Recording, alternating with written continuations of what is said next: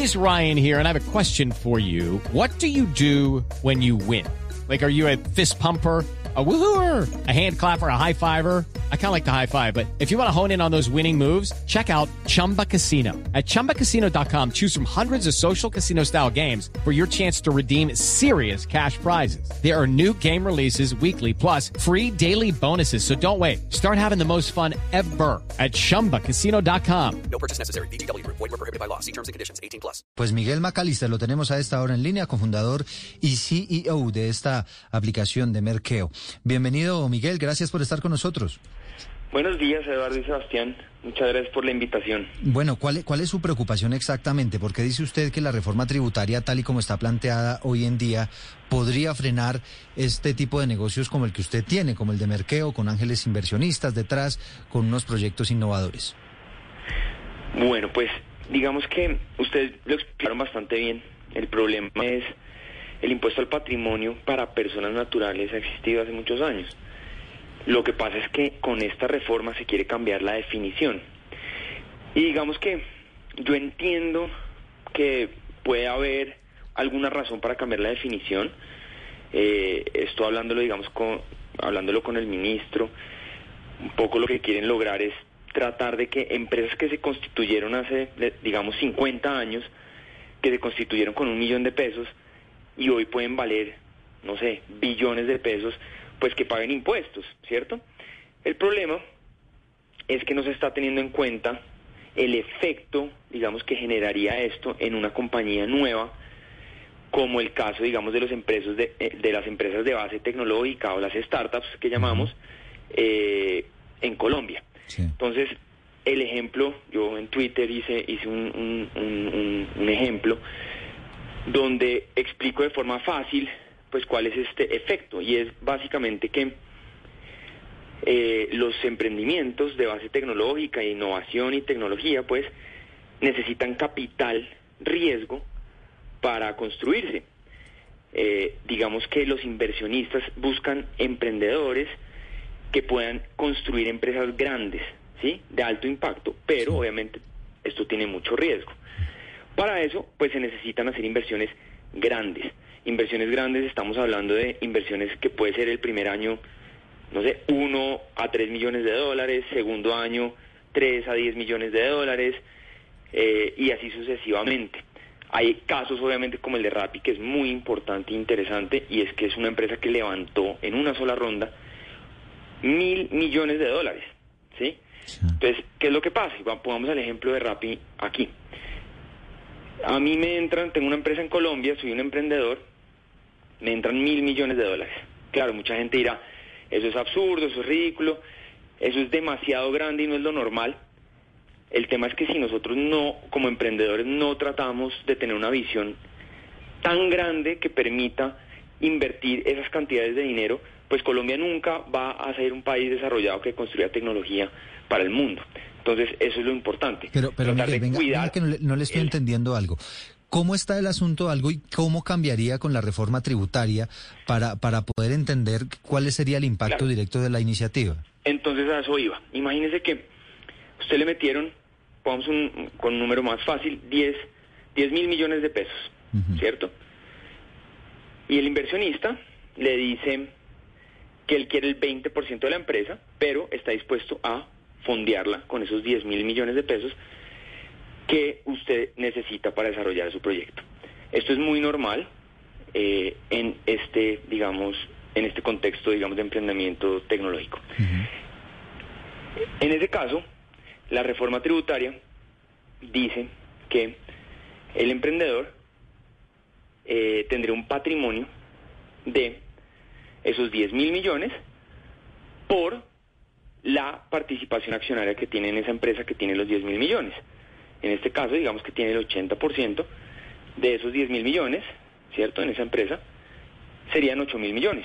Sí. Eh, entonces a este emprendedor le tocaría pagar el 1% anual de ese patrimonio líquido por su participación accionaria. De ese patrimonio que en teoría no es de la persona, sino es de la empresa que está intentando desarrollarnos, ¿verdad? Exacto. Entonces, un inversionista pone la plata en la empresa para desarrollar un proyecto en Colombia. Esa plata se va a invertir en empleos, en en activos, en lo que se necesite para lograr sacar adelante la empresa. Y lo que dice el gobierno es, oiga, pues yo voy a asumir ahora que el emprendedor es dueño de esa plata, a título personal casi, entonces lo va a cobrar el 1% de esos eh, 8 mil millones. Y eso representa más o menos 80 millones de pesos anuales que yo no entiendo cómo un emprendedor pues va a poder sacar para pagar. Pero entonces, si le entiendo bien, esto casi que es equiparar eh, la persona jurídica con la persona natural. O decir, la persona jurídica tiene tanto dinero, a su vez el dueño de esa compañía, es decir, la persona natural, tiene también esa misma suma de dinero. Exacto. Y eso es lo que plantea esta reforma tributaria. Exacto. Entonces, lo que, lo que, lo que cambia en la, en la reforma tributaria es la definición de lo que considera como patrimonio para una persona natural. Entonces, antes el patrimonio era simplemente, digamos, el valor en libros o el valor, digamos, fiscal de las acciones de, de, de, de esa persona. Es decir, si yo construí mi empresa con usted, em, creamos esta nueva empresa y cada uno pone 10 millones de pesos, pues entonces a mí me van a cobrar sobre 10 millones de pesos, que es lo que yo puse en la empresa, ¿cierto? Eh, en este caso lo que dice, lo vuelve más amplio y lo que dice es, no, a mí no me importa usted cuánto haya puesto en la empresa, a mí lo que me importa es cuánta plata tiene la empresa. Y entonces básicamente están sumando todo lo de la empresa y pasándoselo a la persona natural. Señor McAllister, usted, yo tengo aquí enfrente mío la reforma tributaria o la que está en este momento discutiéndose en el Congreso y no veo por ningún lado todo esto que nos estaba explicando. ¿Usted me podría por lo menos decir en qué artículo está, qué capítulo, qué, en qué para yo poderla encontrar?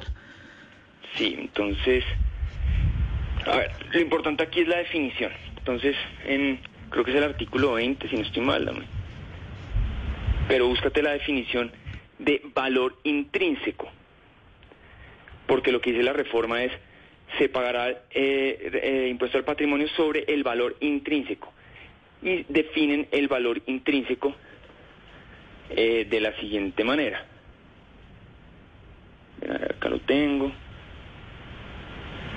Dice, se entiende por valor por- intrínseco el resultado de dividir el de dividir el líquido patrimonio líquido en la entidad por el número de acciones o cuotas de interés social en la circulación. ¿Es lo que está diciendo usted? Exactamente. Y, y señor Macalister, usted supongo esa preocupación también la deben compartir otros empresarios del sector.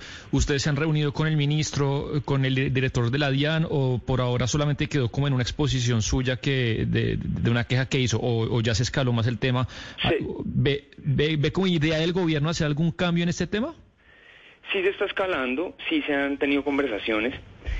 Eh, el problema que yo veo en general es que se está tratando de simplificar mucho como está este, este tema tributario. Y al simplificar tanto el tema tributario, eh, uno termina dañando, digamos, en, en ciertos escenarios dañando algunos sectores, sin darse cuenta. Porque pues obviamente un país como Colombia pues tiene unas complejidades enormes. Eh, este es uno de esos casos. El problema no es el impuesto al patrimonio. El, el problema es que con la nueva definición van a castigar muchísimo a emprendimientos en etapa temprana que necesitan de inversión para existir. It is Ryan here, and I have a question for you. What do you do when you win? Like, are you a fist pumper? A woohooer, a hand clapper, a high fiver. I kind of like the high five, but if you want to hone in on those winning moves, check out Chumba Casino. At chumbacasino.com, choose from hundreds of social casino style games for your chance to redeem serious cash prizes. There are new game releases weekly, plus free daily bonuses. So don't wait. Start having the most fun ever at chumbacasino.com. No purchase necessary. VGW Group. Void were prohibited by law. See terms and conditions. 18 plus. Miguel, ¿y esto cómo, cómo se podría mejorar?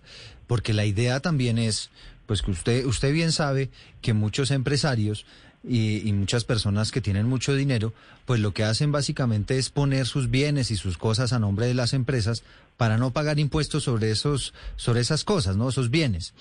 ¿Cómo hacer entonces para que eso no ocurra? Es decir, para que las personas que efectivamente más tienen, los dueños de estas empresas grandes que usted nos mencionaba, pues paguen unos impuestos más justos.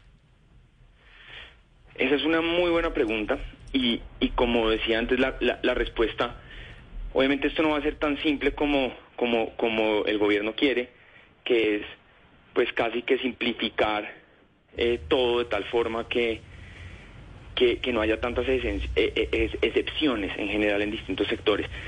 Pero creo que una de las formas es, si una empresa tiene, no sé, menos de cinco años eh, y es una empresa que ha recibido eh, inversión, pues esa compañía no debería caer, digamos, dentro de esto, porque pues obviamente lo que va a incentivar es que el emprendedor no construya esa empresa en Colombia, ¿sí? Esa es una forma de verlo. Otra forma de verlo puede ser que solo aplique para compañías que ya dan utilidades, por ejemplo, que no están en etapa de construcción. Porque es que el problema aquí, otra vez, es, son las compañías en etapa de construcción, que es el emprendimiento, es empresas donde inversionistas invierten en una idea nueva que a través de los años se va a convertir en una gran empresa o de pronto no se convierte en una gran empresa, pero esa es la idea. Entonces, eh, una de las cosas que se puede hacer es compañías que sean rentables. Eh, eso diferenciaría, digamos, los emprendimientos de las grandes empresas y de pronto trataría, digamos, de, de esa forma se podría solucionar. Pero pues estas son algunas ideas, creo que en una, en una mesa de diálogo se podrían llegar a mejores conclusiones. A ver, Miguel, lo que pasa es que yo, le voy a decir algo. Yo, estoy, yo estoy un poco perdido y a lo mejor algunos oyentes también están perdidos con la explicación. O sea, lo que usted está pidiendo es que las empresas nacientes no paguen ese impuesto, básicamente, al final del año. Que, que, que, que eviten pagar ese impuesto al patrimonio. Es lo que usted está pidiendo, ¿no? Sobre todo las startups. Para quedar claro. Lo que sí, exactamente, con la nueva entonces le vengo yo, en- en- no, se entonces, entonces vengo yo, claro, entonces vengo yo, vengo yo y le, y le hago la contrapregunta. Más allá de la explicación técnica que usted está, que, que ha dado, ¿por qué no, por qué no, no deben pagar impuestos? Porque, a ver, una cosa es la empresa naciente y otra cosa es la, empre- la compañía a los tres, cuatro, cinco meses cuando ya adquiere un capital. Eh, porque esa empresa no debería pagar impuestos al menos por cinco años, como usted mencionó hace cuestión de minutos. Porque el patrimonio que tiene esa empresa, el patrimonio líquido, es una inversión que está haciendo un tercero para sacar un proyecto adelante. Eso no es una empresa que de plata, simplemente es, es, es un, es como un, un- bolsillo que está ahí para poder hacer un proyecto realidad.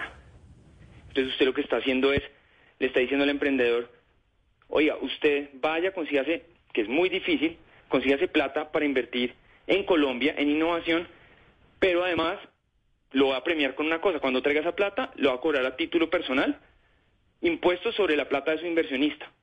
Eso no tiene ningún sentido en ningún país del mundo.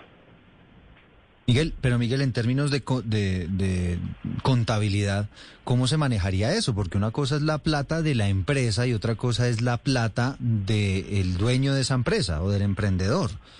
Contablemente esa, esa empresa con un patrimonio ya está pagando impuestos. Entonces, ¿cómo se hace o cómo lo interpreta usted en la reforma tributaria que quedan pagando casi que una doble tributación, la persona natural y la empresa también? Esto es un impuesto adicional y como lo ha explicado bien el director de la DIAN, es un impuesto que se le que, que existe solamente para personas que tengan más de 2.700 millones de pesos. El problema es que con la nueva definición, ese tengan más de 2.017 2.700 millones de pesos, ya se vuelve es tengan en papel, no tengan de verdad. La, el patrimonio, el impuesto al patrimonio antes se calculaba sobre la plata que la gente tenía de verdad. Claro, pero, pero le estarían cobrando dos veces impuestos por la misma plata. Le estarían cobrando, la empresa eh, no pagaría impuesto al patrimonio, pero la persona natural sí. Bueno, en fin, son las 11 de la mañana, 35 minutos. Conversamos a esta hora con Miguel McAllister, cofundador, CEO de Merkeo, que es una de estas startups, una buena idea que se está desarrollando, una aplicación que sirve para hacer mercado por Internet. Hugo Mario, la última. Yo, yo creo que entendía Miguel Eduardo. O sea, claro que las empresas eh, nuevas, sobre todo estos desarrollos tecnológicos, buscan siempre inversionistas que inyecten, inyecten capital, ¿cierto? Obviamente eso va a aumentar el patrimonio de esa empresa, pero no necesariamente tiene que estar arrojando ya utilidades En consecuencia, pues la empresa no va a ser viable. Una empresa que le cobren este, este monto de impuesto sin tener aún utilidades, pues realmente la va a hacer fracasar. ¿Cuántas empresas, Miguel, usted cree podrían estar en riesgo en Colombia si se aprueba la reforma tributaria con este punto que estamos eh, dialogando? Pues, aquí es importante entender que esto no es un problema para la empresa, sino para el emprendedor. Entonces, eh, la mayoría de las compañías que levantan capital riesgo eh, sufrirían, o, más bien, no las compañías, los emprendedores que tienen compañías que levantan capitales altos sufrirían con este cambio. Ahora, ¿cuál es mi preocupación más grande? Es la siguiente, y es que eso va a incentivar a que todo el mundo, desde que pongan esa reforma, construya sus empresas fuera de Colombia. ¿Qué quiere decir eso? Usted crea su compañía en Caimán, crea su compañía en Delaware y simplemente deja una empresa acá que no tiene patrimonio. Mm. Eso es lo que lograrían con una cosa de ese estilo. Entonces, la plata no terminaría acá en Colombia, eh, inyectada directamente, y yo creo que ese es el problema grave.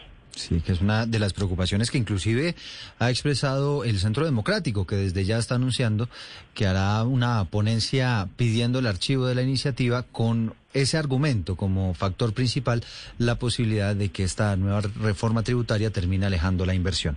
Miguel Macalister, gracias por haber estado con nosotros. Muchas gracias por la invitación. Bueno, pues aquí tenían ustedes a un emprendedor con preocupaciones de cara a lo que está ocurriendo con la reforma tributaria. Hello, it is Ryan, and we could all use an extra bright spot in our day, couldn't we? Just to make up for things like sitting in traffic, doing the dishes, counting your steps, you know, all the mundane stuff. That is why I'm such a big fan of Chumba Casino. Chumba Casino has all your favorite social casino style games that you can play for free anytime, anywhere with daily bonuses. That should brighten your day a little. Actually, a lot. So sign up now at ChumbaCasino.com. That's ChumbaCasino.com. No purchase necessary. VGW. Void were prohibited by law. See terms and conditions. 18 plus.